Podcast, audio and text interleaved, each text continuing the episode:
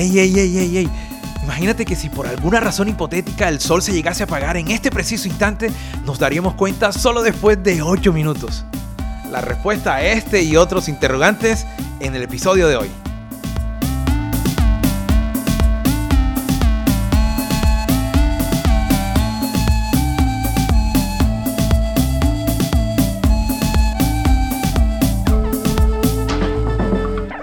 Bienvenidos a Este es mi espacio. El programa que enciende la chispa de tu curiosidad. Este es mi espacio es una iniciativa de la Gobernación del Atlántico que a través de su Secretaría de Educación Departamental brinda la oportunidad de llevar contenido entretenido de una manera fresca, dinámica y divertida. Y en esta oportunidad, en nuestra primera misión, nos acompaña en la mesa de trabajo Andrea López y Haider Utria, su servidor Jorge Salazar.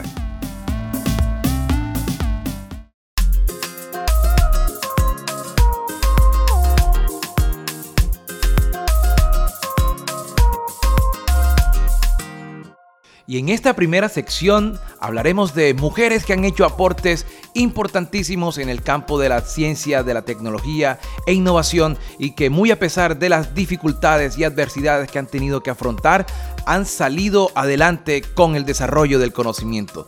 Este es el espacio para ellas y generarle un homenaje. Jorge, qué mejor manera de empezar este programa que hablando de Hedwig Eva Maria Kisler, más conocida como Hedy Lamar Nace el 9 de noviembre de 1914 en Viena, Austria. A puertas de una Segunda Guerra Mundial, el mundo que le tocó vivir a Hedy Lamar difiere mucho del nuestro. A la edad de 19 años, contrae matrimonio bajo presión de sus padres con el magnate de la industria armamentista Friedrich Mann. Y años más tarde consideraría ella misma esta parte de su vida como la más trágica y totalmente sumergida en una esclavitud. Es una estrella del Hollywood clásico y de hecho en Austria el Día del Inventor se celebra en su honor. Compleja e inquieta, abandonó los estudios de ingeniería para cumplir el sueño de ser actriz, faceta que eclipsó su importante trabajo como inventora durante muchísimos años. Es importante anotar que sus aportes en la investigación de las tecnologías inalámbricas sentaron las bases para las comunicaciones del Bluetooth, GPS y Wi-Fi que gozamos hoy en día. Para los años 30, logra escapar del yugo al cual lo tenía sometido a su esposo. Eh, en una acción que muchos tildan de cinematográfica, escapa por la ventana de un baño y huye a Londres donde conoce al director y fundador de la Metro Golden Mayer, el señor Luis Mayer, quien le propone viajar con él a los Estados Unidos, lugar donde comenzaría la nueva etapa de su vida. Yo creería que lo más sorprendente de todo esto es que casi todo el mundo está conectado a través de un sistema de comunicaciones que de algún u otro modo está relacionado con la invención de Hedy Lamar. Todos interactuamos a través de un aparato creado por esta mente brillante. Famosa por sus interpretaciones actorales en el cine clásico de Hollywood, pero también sus aportes en ciencia la hicieron ganar un lugar importante en la posteridad una inventora disfrazada de actriz. Una vez en los Estados Unidos, tenía esa dualidad de hacer películas y hacer ciencias. Creó su propio laboratorio donde se encerraba a hacer lo que corría por sus venas, inventar cosas. Pero yo tengo una pregunta. Y esto es lo importante en Mujeres en la Ciencia. ¿Qué futuro nos espera si no podemos contar con un grupo de personas de todos los géneros para diseñarlo? Siempre ha sido importante encontrar un grupo y un equipo interdisciplinar con el cual se pueda generar conocimientos. El caso de Hedy Lamar definitivamente es un caso especial, sui generis, porque era una mujer, como bien decía Heider, que estaba en esa dualidad entre las artes y la investigación. Encontrar una mujer, una persona que tenga esas capacidades y esas, esas cualidades como las que bien tenía Hedy Lamar es muy difícil incluso hasta el día de hoy. Es importante recalcar que cuando estuvo casada con el señor Friedrich Mann, asistía obligada por él a casi todas las reuniones con los miembros del partido nazi, de Hitler y de Benito Mussolini en la Italia fascista. Grababa cada palabra que escuchaba en estas reuniones y posteriormente utilizó este conocimiento para otorgárselo de cierta manera en agradecimiento a los Estados Unidos en la Segunda Guerra Mundial. Su habilidad para la interpretación en las artes escénicas le valió un lugar en la posteridad en una de las interpretaciones más polémicas en la historia del cine, en la película llamada Éxtasis, aunque su papel más recordado es en Dalila. El mundo que le tocaba vivir a Hedy Lamar necesariamente involucraba personas que estaban dedicadas a la industria bélica. Es por esta razón que su gran habilidad en ese talento para crear, para generar conocimientos e inventar cosas es así como crea la primera versión del espectro ensanchado que permitiría las comunicaciones inalámbricas. Pero para terminar esta sección, vamos a dedicarle nuestra primera pieza de rap conciencia por Xavi Lozano.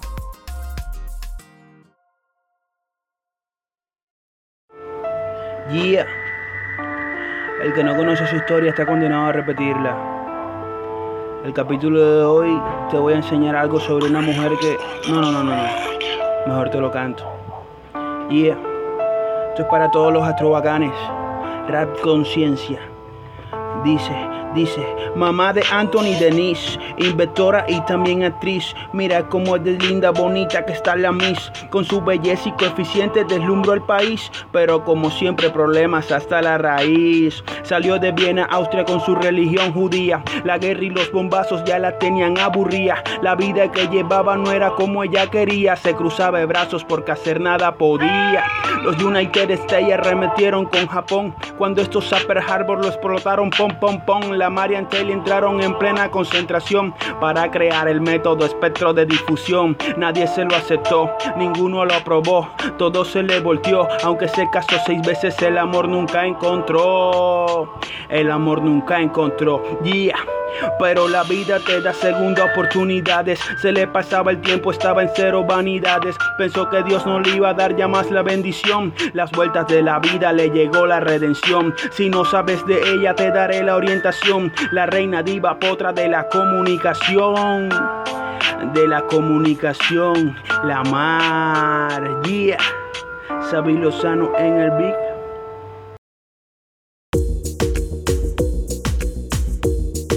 Y en esta sección hablaremos de investigaciones científicas que pueden rayar en lo absurdo, inverosímil y tal vez en lo ridículo. Esto es...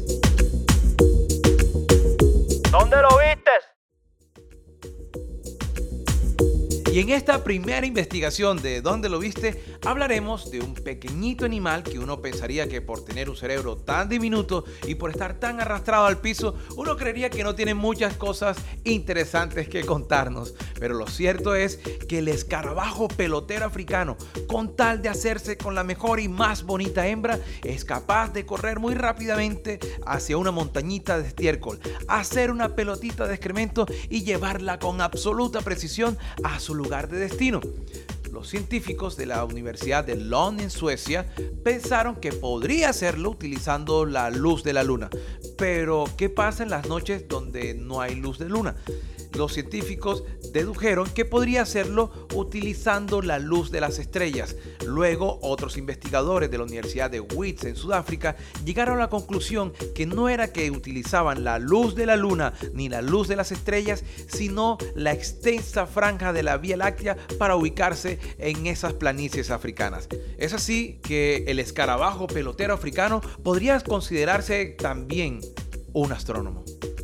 Las pelotas de estiércol son muy importantes para los machos de la especie. A su madriguera no pueden llegar con las manos vacías, dado que en estas peloticas de estiércol es donde las hembras colocarán los huevos. El tránsito, el llevar, el rodar esas peloticas de estiércol desde el montón hasta su madriguera es toda una odisea. Una vez extraído ese tesoro, deben darle forma para que se ponga a rodar y hay que salir disparado del lugar, pues la competencia con otros machos es feroz. Si eres lento, eres torpe, irremediablemente van a robar tu pelotica. Así que debes detener tu momento, debes hostear el horizonte y tomar la dirección correcta, siempre guiado por la luz de las estrellas de nuestra Vía Láctea.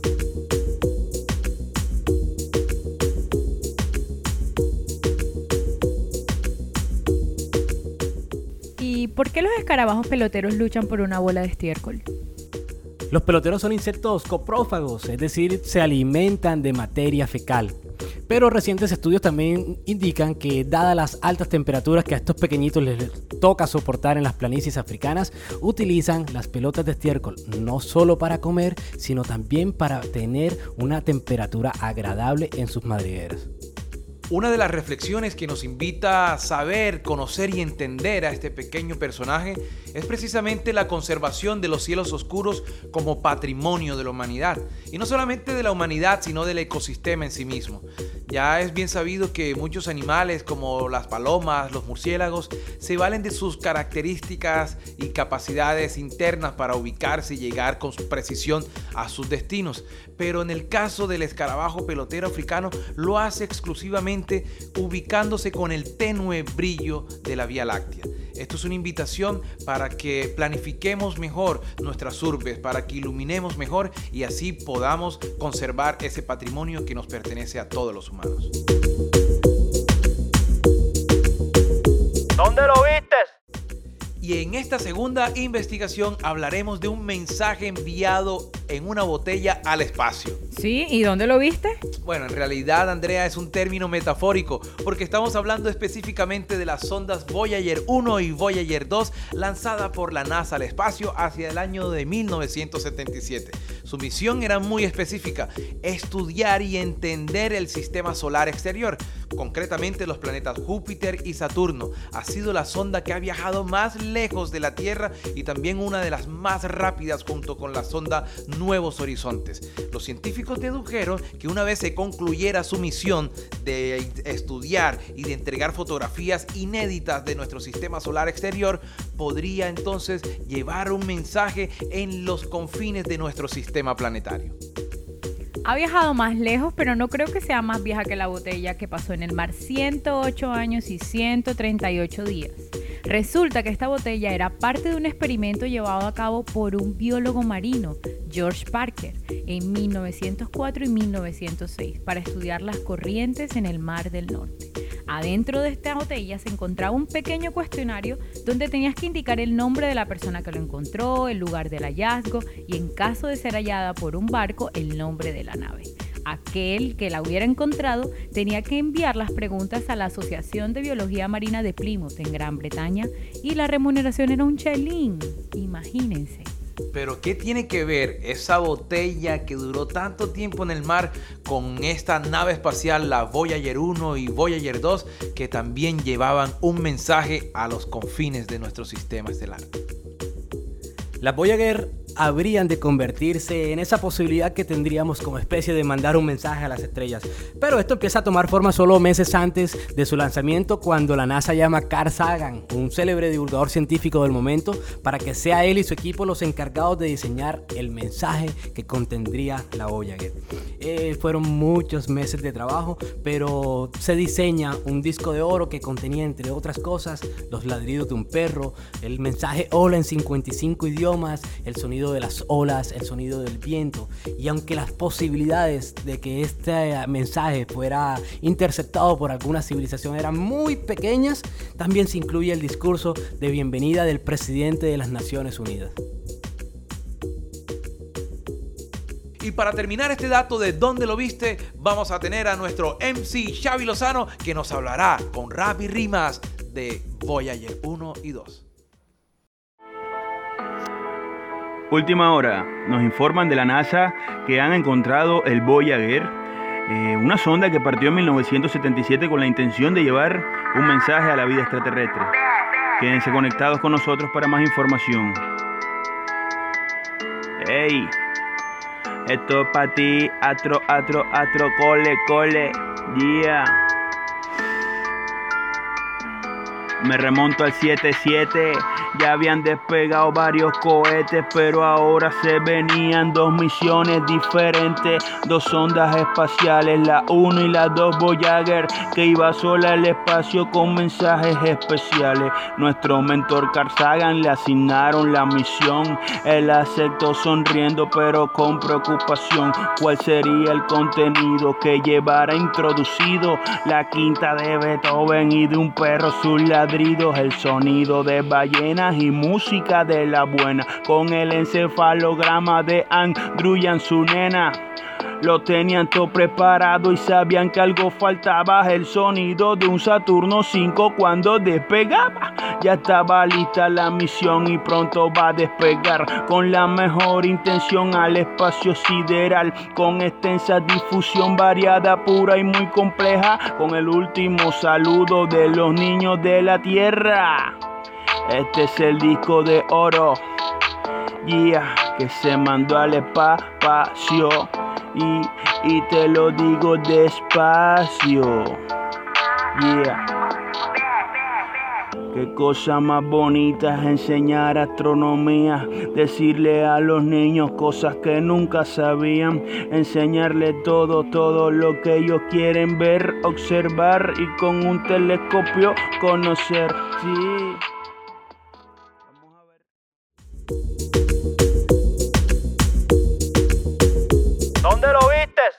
Esta es mi investigación favorita del día, porque hoy entenderemos y aprenderemos cómo ver cosas en el pasado.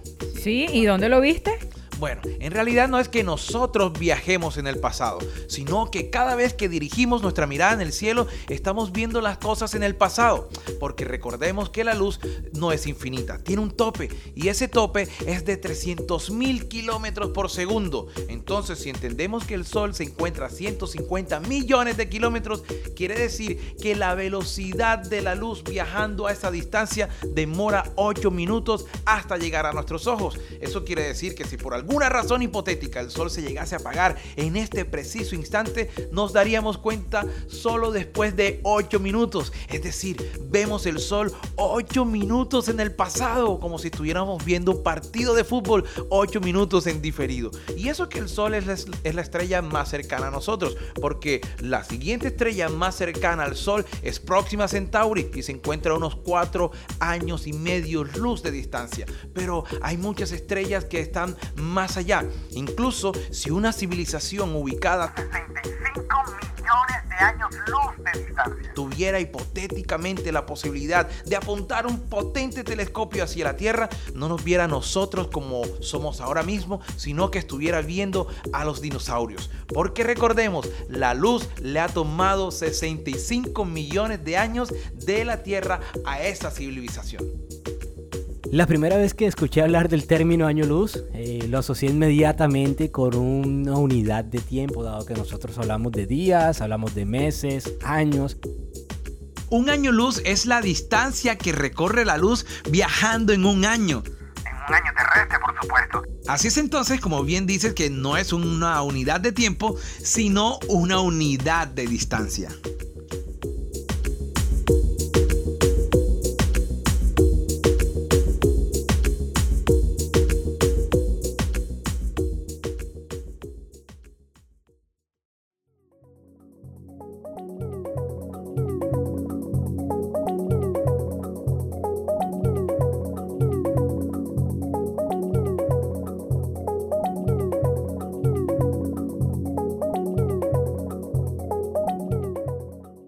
Espacio para el espacio. Y en esta oportunidad hablaremos del por qué la astronomía ha llamado tanto la atención de casi todas las civilizaciones que han existido sobre la faz de la Tierra. Y en esta ocasión hablaremos de investigaciones que han tenido su génesis y han llevado a productos que utilizamos en la vida cotidiana. Esto es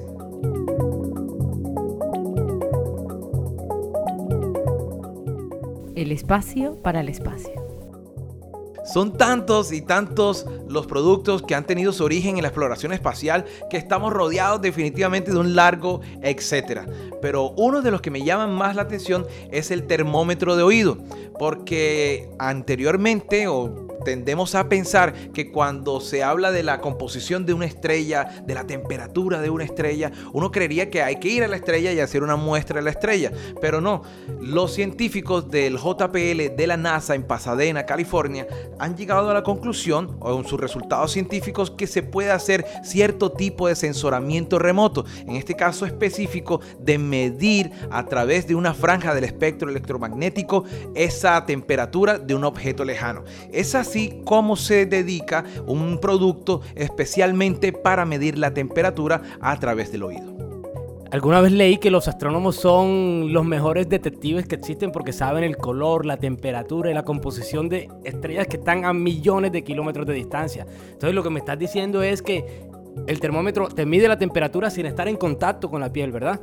Los seres humanos emiten radiación, en este caso una radiación que puede ser medida a través de un aparato. No es necesario estar en contacto directo con el objeto que queremos em, eh, medir porque eso lo hace o tuvo su origen en, eh, en esa necesidad, en la necesidad de medir cosas sin estar en contacto con ellas. Yo, después de medirme esta temperatura con el termómetro de oídos, voy a dar mis primeros pasos en la luna como Neil Armstrong, que gracias a las botas que disminuían el impacto en las extremidades inferiores y facilitaban el desplazamiento en la superficie lunar, tenemos las plantillas para zapatillas deportivas desde 1980. Eso es interesante porque cuando hablamos de los zapatos que cada vez son más y más cómodos, no nos damos cuenta o pasamos por alto que hay investigación en cada producto que utilizamos. Esa investigación hace que nuestra vida cotidiana sea más amena y más confortable. Definitivamente esa necesidad de, los astronautas tuvieran un lugar más cómodo donde sentarse o que se sintieran más cómodos para caminar, llevó a que las empresas de desarrolladoras de, estos, de esas zapatillas pudieran brindarnos una experiencia al utilizarlas eh, mejor y más cómoda. Chicos, esos zapatos se sienten súper cómodos para hacer ejercicio. Y ya que estamos hablando de ejercicios, leí algo súper chévere.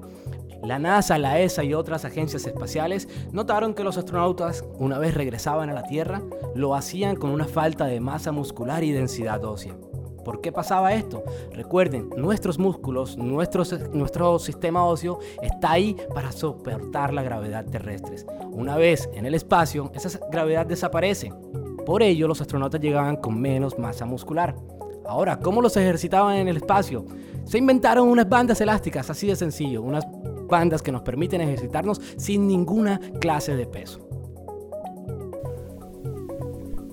Olvídense de eso porque en estos momentos ya podemos mostrar nuestra linda sonrisa aunque tengamos los dientes como en una pelea de gallos. Con ustedes, los frenillos invisibles, que gracias a la compañía Ceradín desarrollaron la cerámica TPA para proteger las antenas de los rayos infrarrojos de los misiles rastreadores, material que sería tomado por la compañía de diseños dentales Unitec para fabricar un nuevo producto en ortodoncia invisible, más duradero y transparente.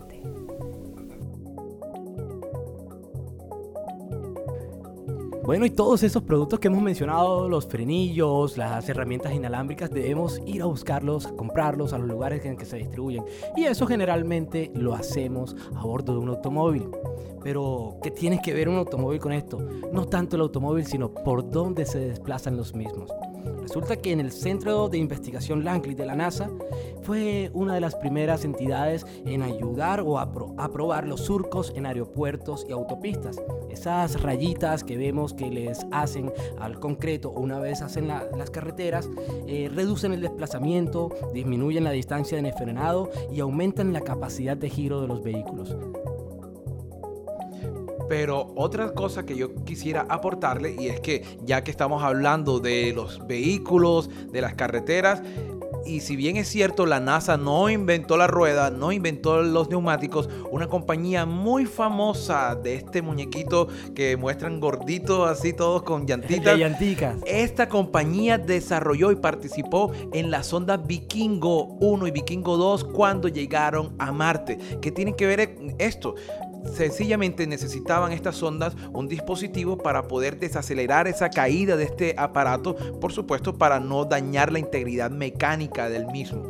La compañía ideó un material diferente o mejorado para que cuando cayera pudiera soportar este, eh, este fuerte impacto. Es así como la compañía del muñequito se dedicó a mejorar los neumáticos. Es decir, si los neumáticos, las llantas hoy duran un poquito más y se comportan mejor en terreno mojado, por ejemplo, tiene que ver también por esa investigación de los productos o de la necesidad de llegar bien a integridad mecánica ideal al planeta Marte. Pero en estos tiempos de cuarentena lo importante no creo que sea el desplazamiento, sino la forma de encontrarnos con nuestros amigos y familiares fuera de nuestro país, las llamadas internacionales, que aunque no fue un proceso creado de un día para otro, la posibilidad de hacer llamadas vía satélite fue un proceso que demoró luego de varias décadas de trabajo y comenzó gracias a la llegada del primer ser humano al espacio. Y a propósito de estos satélites, hay una nueva apuesta internacional de una compañía privada independiente que se llama SpaceX. Ellos han lanzado toda una constelación de satélites para proveer a menor costo internet de banda ancha, entre otros servicios. Incluso varios de esos, estos satélites le han atribuido fenómenos de ovnis, pero si nos referimos al acrónimo de ovni se refiere a un objeto volador no identificado. No quiere decir que ahí haya una personita conduciendo la nave que viene de algún otro lugar de nuestra galaxia.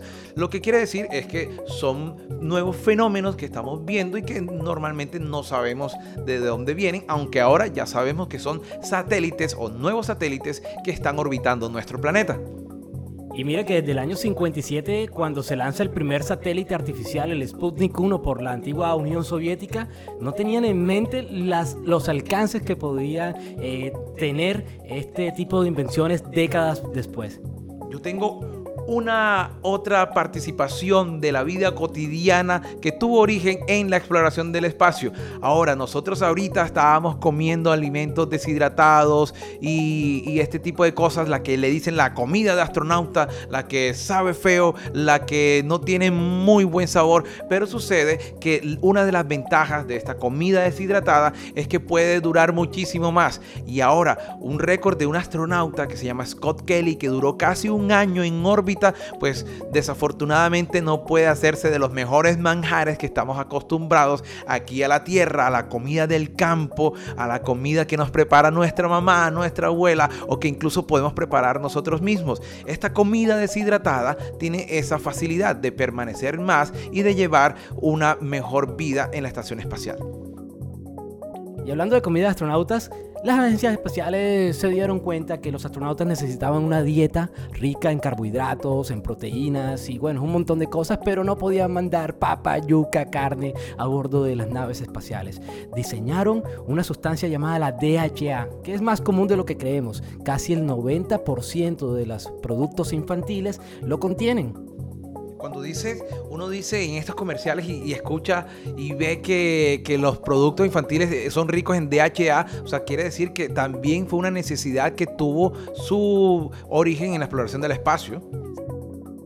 Y hablando de comida de astronautas, las agencias espaciales se percataron que los astronautas necesitaban una dieta rica en proteínas, en carbohidratos, en azúcares, pero no podían mandar papa, yuca eh, a bordo de las naves espaciales. Diseñaron una fórmula que es el DHA. El DHA es más común de lo que parece. Casi el 90% de las fórmulas infantiles lo contienen.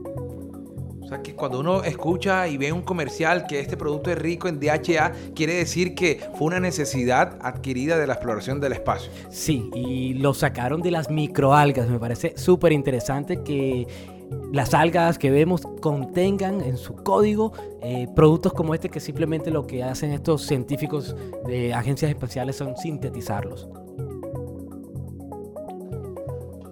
Definitivamente podríamos hablar todo un día, tal vez más, de cada cosa que hay a nuestro alrededor y ha tenido su origen en la exploración espacial, porque la ciencia detrás de lo cotidiano es más común de lo que parece. Siempre detrás de cada cosa, por muy pequeñita e insignificante que parezca, tiene un desarrollo científico muy importante.